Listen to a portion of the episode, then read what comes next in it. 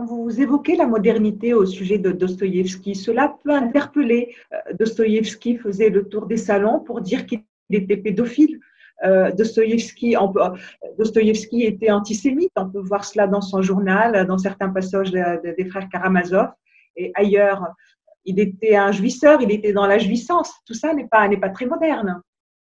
Pas la très moderne. c'est très moderne. Euh, euh, non, non, non, je suis pas d'accord avec vous. Le virtue signaling d'aujourd'hui, le virtue signaling tel, tel qu'on est en train de le vivre aujourd'hui la jouissance de Dostoïevski, elle est condamnable euh, quand il s'agit de parler de son antisémitisme, euh, mais là aussi, les choses sont très compliquées parce qu'il est fasciné par le, par le Dieu juif. Euh, c'est quelqu'un qui était très tenu par le jeu. Il perdait tout son argent dans le jeu et c'était son vice, sa jouissance première, peut-être davantage que le reste. Et c'est seulement un jour, quand c'est pas, dit-il, l'emporter sans qu'il sache, au lieu de, euh, en sortant du casino, il avait tout perdu, euh, il pensait qu'il allait vers une église pour se confesser. C'est pas euh, mené vers, vers une synagogue. Et en pensant que c'est Dieu qui le mène dans la synagogue, il a compris qu'il fallait devenir un homme moral, travailler et ne plus jouer. vous voyez comment ce, judaïsme qu'il exécrait le mot est peut-être très fort, mais qu'il attaquait dans ses écrits, finalement, était le comble de, la dignité et de la droiture, et c'était le seul Dieu qui pouvait l'empêcher de se détruire par le jeu. D'ailleurs, un de ses disciples, qui s'appelle euh, Sobolev, il a euh, il a écrit après la mort de Dostoïevski un livre qui va dans le sens de Dostoïevski aussi, où euh, il pense que l'Apocalypse va gagner notre humanité et qu'il n'y aura pas d'autre moyen d'en sortir que de se révolter contre l'Antichrist. Mais les autres chrétiens sont incapables de le faire. Il y a un orthodoxe, un protestant et, un catholique qui n'arrêtent pas de se disputer, et seul un juif va se révolter pour chasser l'antéchrist. Donc, ceci est très ambigu. Mais c'est la jouissance sur laquelle vous euh, m'interrogez. Et celle de Dostoevsky concernant la pédophilie est très complexe. Euh, il allait, paraît-il, selon certains biographes, dans les salons pour se vanter qu'il est lui-même pédophile. Les gens à l'époque, paraît-il, lui disaient euh, mais vous faites ça pour euh, attaquer le bourgeois et pour scandaliser euh, les maîtresses de maison. Allez-y, on ne vous croit pas. Beaucoup de biographes aujourd'hui pensent que c'est une provocation sociale. Moi, je suis persuadée que c'est plus que ça. Pour incarner le personnage du pédophile, qui est Stavrogin dans Les démons, pour pouvoir entrer dans sa peau et dans sa chair, il était comme beaucoup d'écrivains et beaucoup d'artistes, euh, halluciné par son objet. Et je le vois dans un état onirique se promener dans les rues et même aller chez Tourguenieff en se présentant comme son personnage. Parce que sa jouissance, ce n'est pas l'acte, c'est l'écriture. Euh, on entend ça quand on lit ces textes, ces longues phrases qui sont euh, des prémonitions, des phrases de, de Proust. Proust dira quelque part qu'il est en fascination par rapport à Dostoevsky, même s'il n'a jamais écrit sur lui. Mais des savants d'aujourd'hui trouvent des similitudes entre la phrase de Dostoevsky et la phrase de Proust. C'est dans la phrase interminable qui tourne autour d'elle, qui essaye de vous emporter dans le sens et dans le non-sens, qui essaye de vous faire rêver, qu'il trouve la jouissance. Et c'est ça son message. Dans ce monde qui va à l'apocalypse, dans ce monde qui se détruit, qui est féminicide et qui est pédophile, il y a une seule jouissance, c'est la créativité. Et pour lui, c'est la créativité dans le langage. C'est sa foi, au-delà même de, du christianisme. D'ailleurs, il, a dit que son, le grand problème qu'il a toujours torturé, c'est le problème de Dieu, mais qui reste un enfant de ce siècle et de l'incroyance et du doute, euh, parce que c'est un enfant des idées françaises. Il a cette chez lui euh, qu'il nous transmet et, et c'est à nous aussi de, de, de, répondre à cela. Mhm. Moi, je pense, mais je pense qu'on arrive à la fin de notre émission et comme vous voyez, je parle trop. Euh, c'est un... Non, non allez-y, on n'en arrive pas à la fin, on a encore du temps. D'accord, je pense à quelque chose qui, que je, je perçois maintenant dans ce livre qui est publié dans la collection Les auteurs de ma vie. Ce que j'ai voulu euh, montrer, c'est une anthologie de Dostoïevski avec des choix de textes et ma façon de le vivre. Et c'était une manière de montrer que euh, dans les créations que nous faisons aujourd'hui, moi dans le domaine de la littérature, dans le domaine de la psychanalyse, euh, nous sommes en dette vis-à-vis d'une tradition culturelle. Et si nous n'établissons pas ce lien avec la tradition, il n'y a pas de modernité, il n'y a pas d'avenir pour euh, les siècles qui viennent et le jour d'après, comme on dit aujourd'hui. Mm-hmm. C'est-à-dire que cette, ce lien entre le présent et le passé, c'est à notre génération de le faire vivre parce qu'il y a une forme d'analphabétisme et, et d'acculturation que euh, l'hyperconnexion peut propager malgré tous ses côtés bénéfiques et malgré sa puissance à laquelle j'adhère aussi. Donc, euh, essayons de restaurer cette tradition, mais ne coupons pas le fil avec la tradition. Mais, mais justement, cette tradition aussi qui est faite de nuances, euh, d'ambiguïté, dont vous avez parlé, de sous-sol, comme, comme dit de, de, de, polyphonie au sens bartinien est-elle mariable avec la modernité actuelle tout en bloc, faite de, moraline, ce, terme exhumé de chez Nietzsche euh, pour dire ces anachronismes moralistes, euh, cette manière d'éluder les, contextes historiques des époques Écoutez, quand on parle de euh, modernité, je crois que hum, on, assimile dans un seul mot plusieurs choses. Hum. Et il y a dans, dans cette pluralité euh, ce que j'appelle moi l'intertextualité et la mm. polyphonie. Euh, que si vous prenez une femme tunisienne, un adolescent chinois, une migrant syrien, un patron français, un artiste qui exhibe aux Beaux-Arts, vous voyez une, une espèce de, de pluralité d'individus. Jamais la, le temps et, l'humanité n'ont été aussi divers, aussi pluriels, aussi singuliers qu'aujourd'hui. Sous la, sous la couverture de la banalisation euh, et aussi de la moraline qui vient euh, euh, essentiellement et peut-être plus encore puisque nous sommes menacés de mort par le virus et on essaye de se protéger par des, règles et des, des poncifs moraux qui peuvent être parfois liberticides. Malgré tout ça, il y a une espèce de d'effervescence, de, de différence et de créativité sur lesquels moi je parie. Évidemment, euh, c'est un vœu qui est personnel et je ne suis pas naïve et je sais que l'Apocalypse dont parle Dostoïevski est, est peut-être euh, non pas euh, l'avenir, mais en tout cas une menace qui peut nous tomber dessus avec la nouvelle phase du déconfinement et, la, crise économique qui suit. Mais je ne suis donc pas une optimiste, mais je me considère comme une pessimiste énergique et, donc je parie sur ces singularités, sur ces polyphonies souterraines qui, qui se sont révélées aussi pendant le confinement, euh, malgré le, le, côté sombre de cette expérience. Mais les polyphonies, les, les multifacettes de l'âme humaine, on va dire que ce n'est pas très moderne aujourd'hui quand on voit le cours des choses, ces, dénonciations, ces manières à l'emporte-pièce de juger un tel ou un tel. Par exemple, vous-même, euh, vous êtes partisane de MeToo mais vous avez trouvé que ce qui s'est passé à l'égard de Roman Polanski lors de la nuit des Césars était une illustration d'antisémitisme. Ben, écoutez, il y a ça, mais il y a aussi euh, des gens comme moi qui ont protesté contre ça.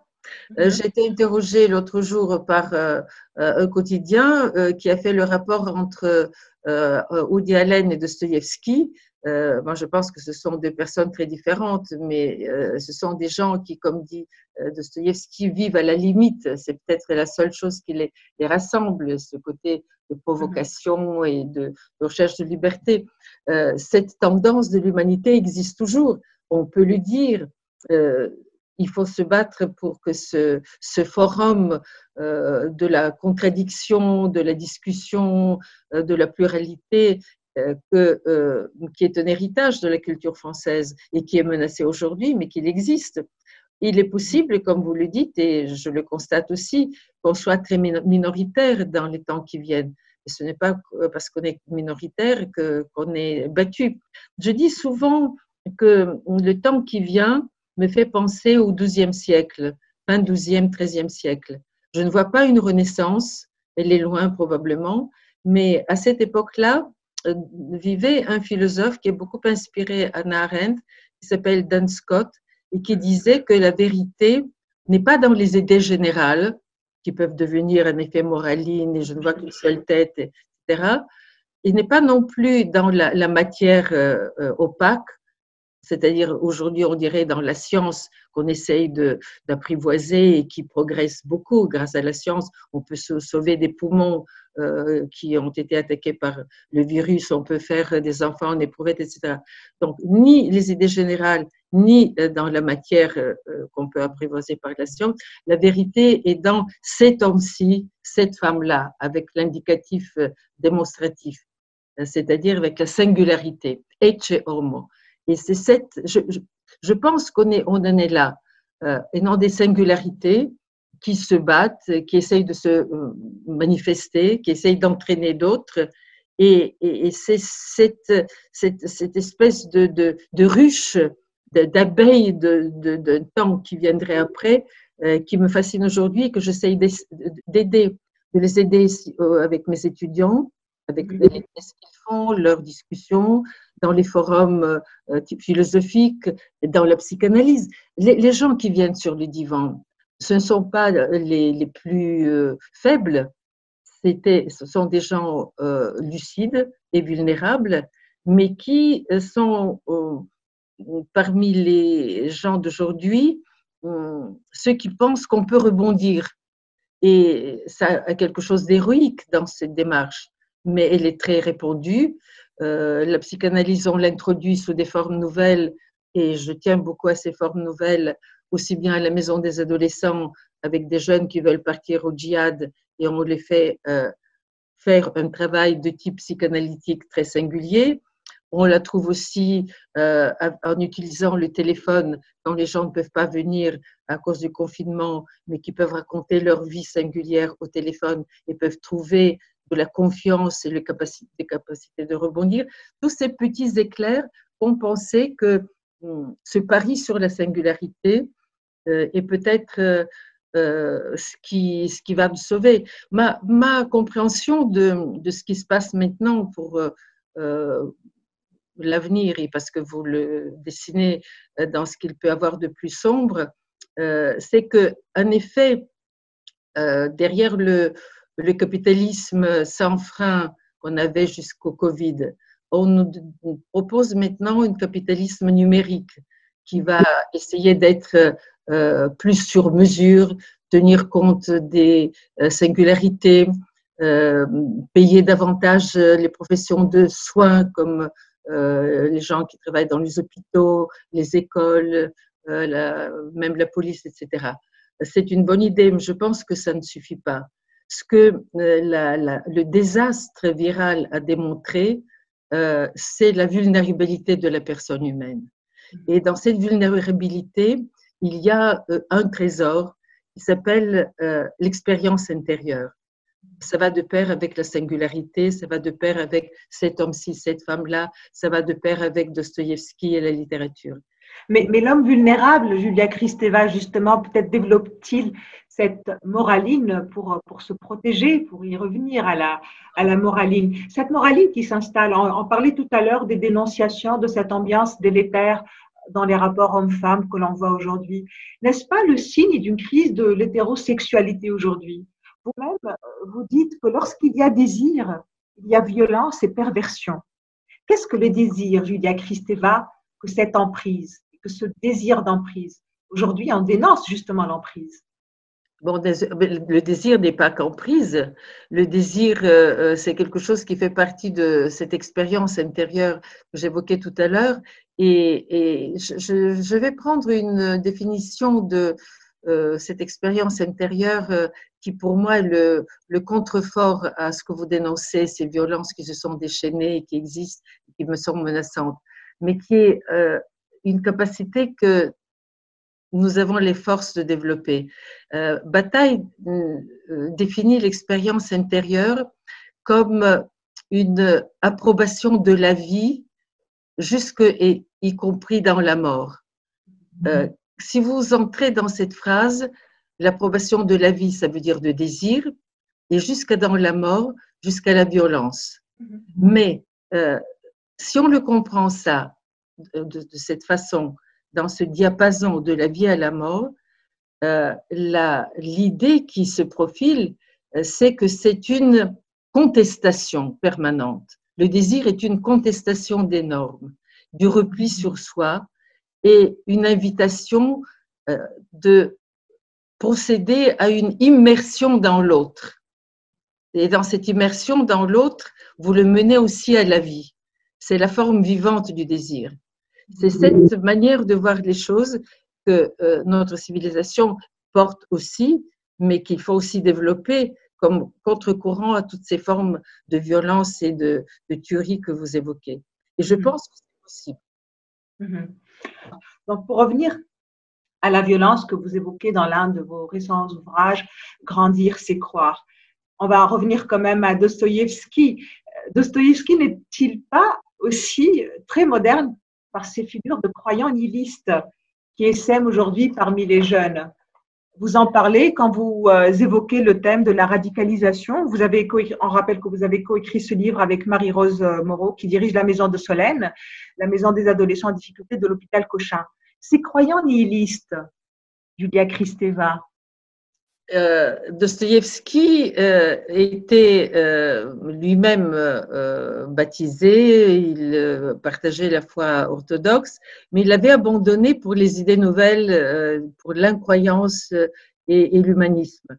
Et c'est dans le bagne qu'il a rencontré les moujiks, le peuple russe croyant. Il n'avait qu'un seul ouvrage à lire, les évangiles. Il a embrassé la foi chrétienne il trouve comme la seule vérité sur l'homme, non pas à travers l'Église, à travers l'institution et la théologie, mais avec l'expérience du Christ.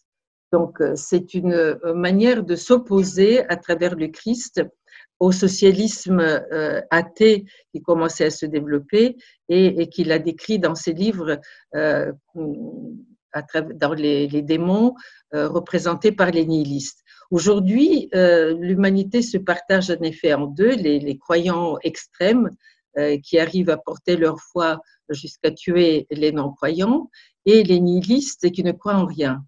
Euh, ce que je développe dans mon travail, je ne suis pas la seule, mais je le dis peut-être de façon autrement frappante, c'est que dans ce clivage entre croyants et non-croyants, il y a quelque chose qui est une composante universelle humaine et qui est le besoin de croire, dont je parlais tout à l'heure.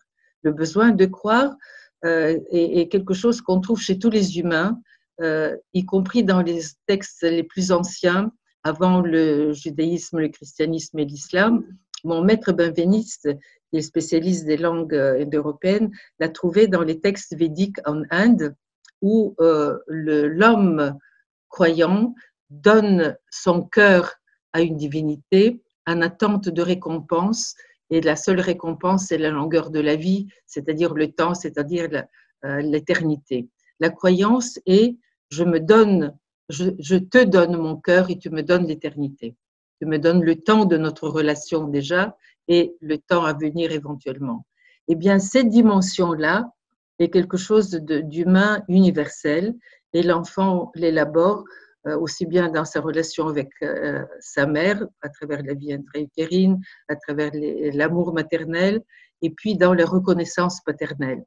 Si nous ne donnons pas ces capacités d'élaborer le besoin de croire, si les familles sont détruites, euh, l'enfant n'arrive pas à accéder à l'attention qui nécessite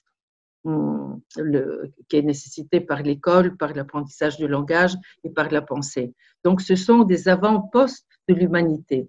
Il faut pouvoir euh,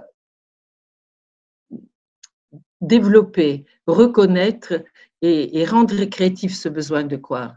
Et une des grandes euh, faiblesses de notre humanisme moderne était de sous-estimer cette dimension du besoin de croire comme euh, capacité universelle.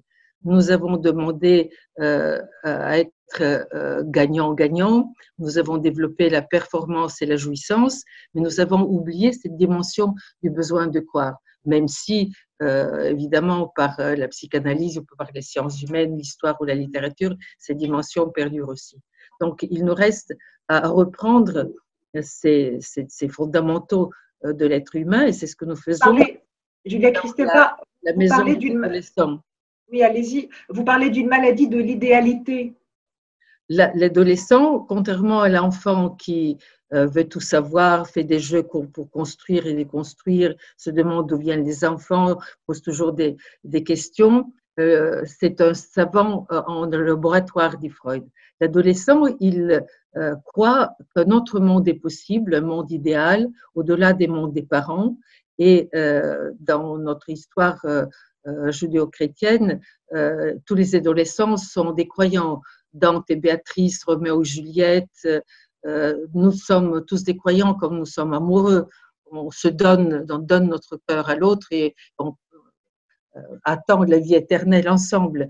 Donc, c'est cette dimension que l'adolescent développe, mais on voit combien cette idéalité est fragile et dès qu'elle est euh, écornée, euh, blessée, insatisfaite, euh, le croyant s'effondre en nihiliste, il veut tuer, il veut se tuer, il veut tout détruire, il détruit les idéaux, il se détruit lui-même en commençant par la destruction des autres. C'est ce qu'on rencontre chez beaucoup de ces jeunes qui viennent à la maison des adolescents. Nous acceptions dans cette maison, euh, dans un premier temps et d'habitude, euh, des jeunes qui sont, euh, parmi les jeunes filles, surtout des anorexiques ou des suicidaires ou des toxicomanes. Maintenant, c'est ouvert à, ceux qui sont tentés par le, djihadisme. Et nous avons la, la guerre sainte pour, disent certaines jeunes femmes, assouvir leur antiféminisme parce qu'elles n'aiment pas les hommes, mais elles aiment Allah et ils iront lui faire beaucoup d'enfants. Ou des garçons qui sont euh, méconnus, qui sont euh, en, état de désintégration sociale et personnelle et qui veulent se venger euh, sous la forme de couper les têtes. Être dévot pour n'être pas rien, quoi, selon le terme voltairien. Voilà. Et, donc, pour ces personnes-là, nous euh, les accueillons dans une équipe euh, qui est interculturelle, hommes, femmes. Euh, il y a des musulmans, des non-croyants, des chrétiens, des juifs, des femmes et des hommes, et qui ne leur n'attaquent pas leurs croyances. n'essayent pas d'expliquer les avantages ou les désavantages de telle ou telle idéologie. ils s'adressent, ces, ces, membres de cette équipe, comme une nouvelle famille intéressé par la souffrance des personnes qui viennent. Mais Julia Kristeva, si, si l'idée principale autour de laquelle euh, euh, tourne votre réflexion est le fait de prendre au sérieux ce besoin de croire pour endiguer euh, le problème intégriste, on est en droit de se poser la question suivante. Qu'est-ce qui empêche ces jeunes et ces moins jeunes de croire Est-ce que la laïcité empêche les gens de croire?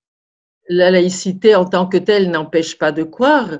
C'est un certain usage de la laïcité euh, sous forme de euh, non-considération, d'oubli euh, de prendre au sérieux le phénomène religieux qui a été interprété comme un déni du religieux. ce n'est pas inscrit dans l'ADN de la laïcité de considérer que le fait religieux n'existe pas. Mais la laïcité considère la foi comme un, comme un problème personnel, un droit à liberté, non pas un droit à créance. Personne n'est empêché de croire.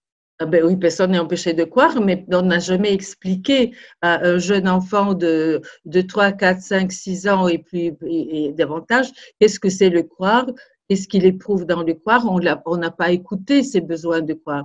Moi, je proposais que on introduise la connaissance des faits religieux dès l'école maternelle et dans l'école primaire, que ça devienne euh, une sorte d'abord de connaissance des textes dits sacrés et de capacité de les contextualiser, de les comprendre et de se les approprier euh, individuellement. Les gens qui, vont au djihad, est-ce qu'ils euh, le nom, ils prétendent qu'ils vont au nom du Coran, mais ils ne l'ont pas lu, ils ne le connaissent pas ou le connaissent très relativement. Quand la jeune fille dit qu'elle euh, euh, va au Coran parce que, enfin, au nom du Coran, parce que le Coran lui permet d'avoir beaucoup d'enfants par Allah, y compris à partir de la mort, c'est des, raccourcis et des, déviations qu'elle a intégrées et, qui ne correspondent pas à une véritable connaissance. De, Mais le Coran, Julia Kristeva, correspond des sourates qui, qui disent cela. Donc, c'est un problème d'interprétation et l'interprétation dominante dans le monde arabe et musulman, l'interprétation wahhabite aujourd'hui, et, celle-là. Et justement, et là, c'est ce que je voudrais vous poser comme question. Cette bienveillance herméneutique à l'égard du, phénomène de la, de la radicalisation n'élude pas-elle le problème principal qui est lié à la religion, à l'islam C'est une religion qui est rétive à tout historicisme. Euh, il y a un autre problème, le problème des accointances politiques, le problème des complaisances euh, communautaristes. Écoutez, il y a plusieurs problèmes. Moi, je ne suis pas capable de vous euh, parler de leur euh, acquaintance politique et de, tout l'argent euh, et avec les pétrodollars qui coulent là-dedans. Mm-hmm. je resterai seulement sur les questions de, du texte mm-hmm. coranique et de son interprétation.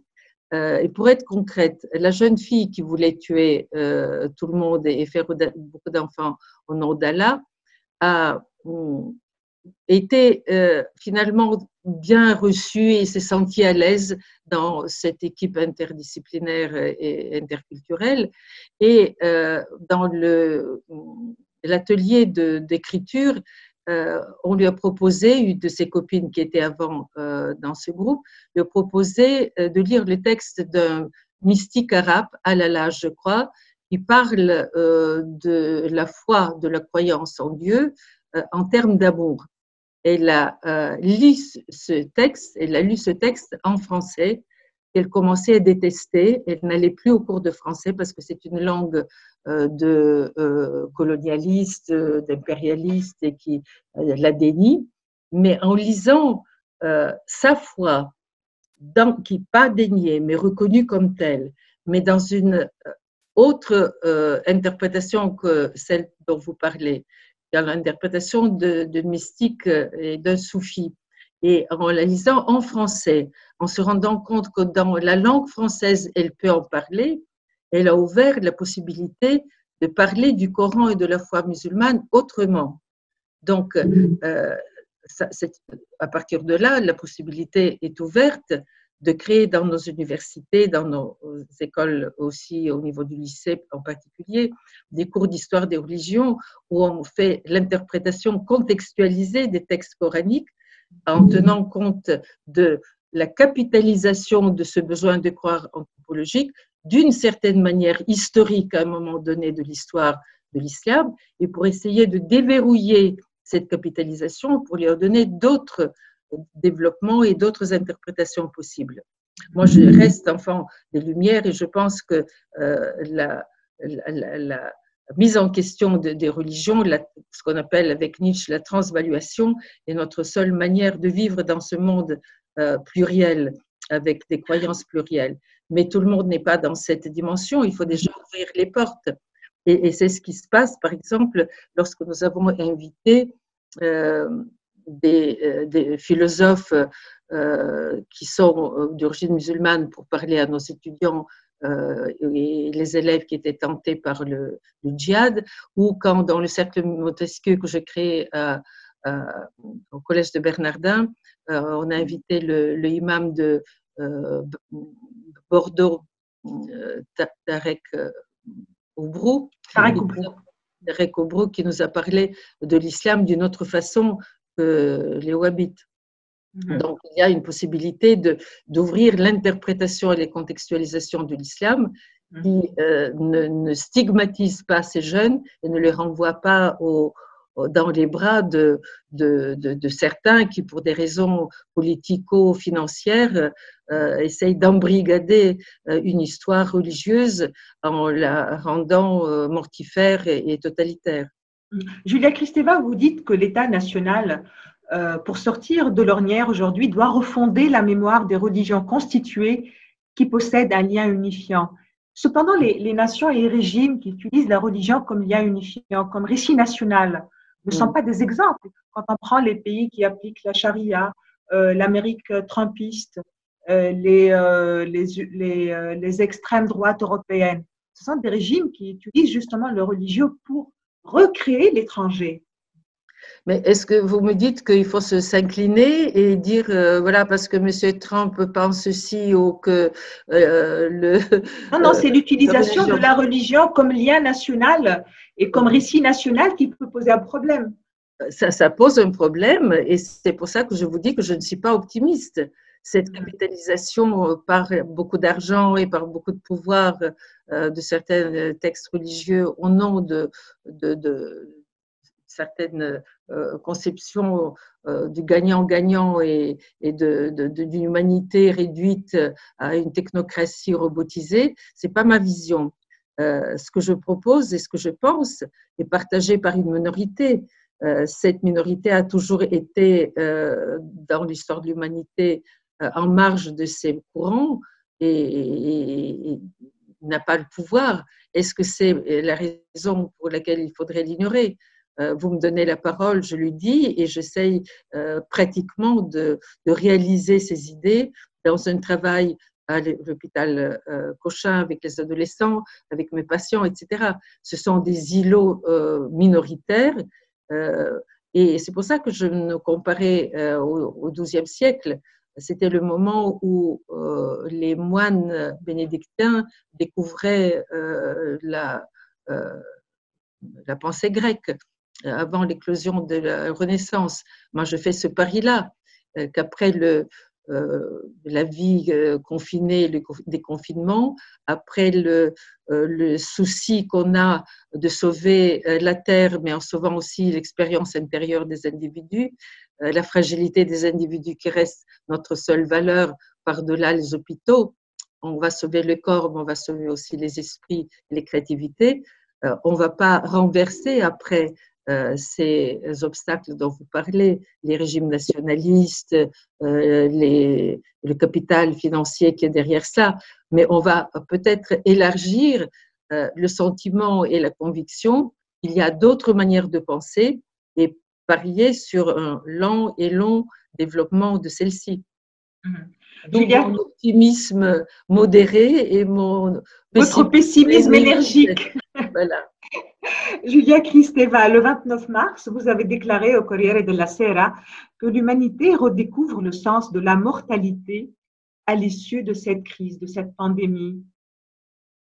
L'homme a-t-il vraiment perdu le sens de la mortalité?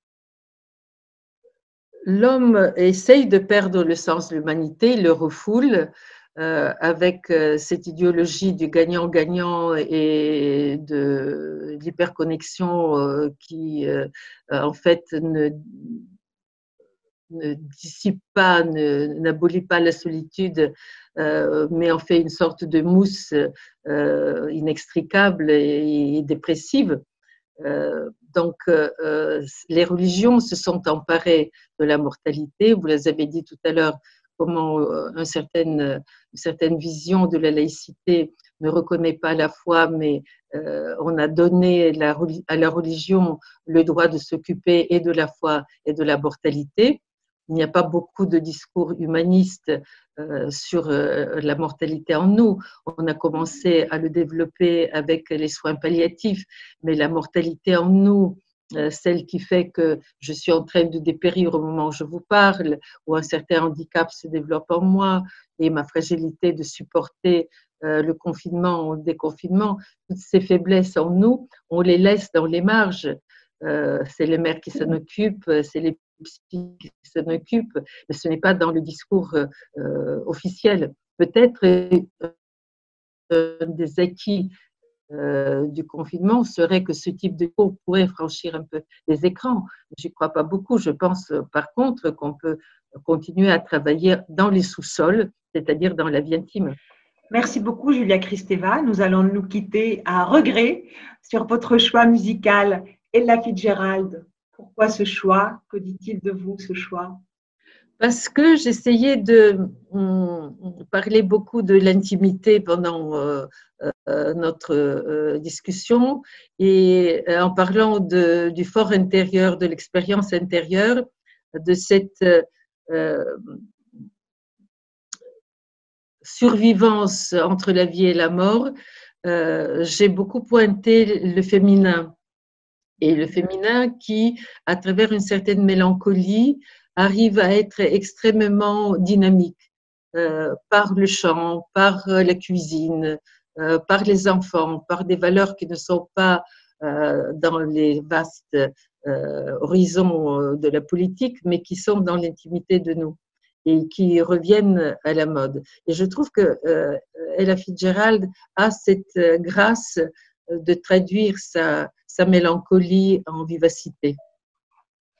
Merci beaucoup, merci beaucoup, Julia Kristeva. Merci de nous avoir suivis. À la prochaine déconfinade. Au revoir. Merci à vous.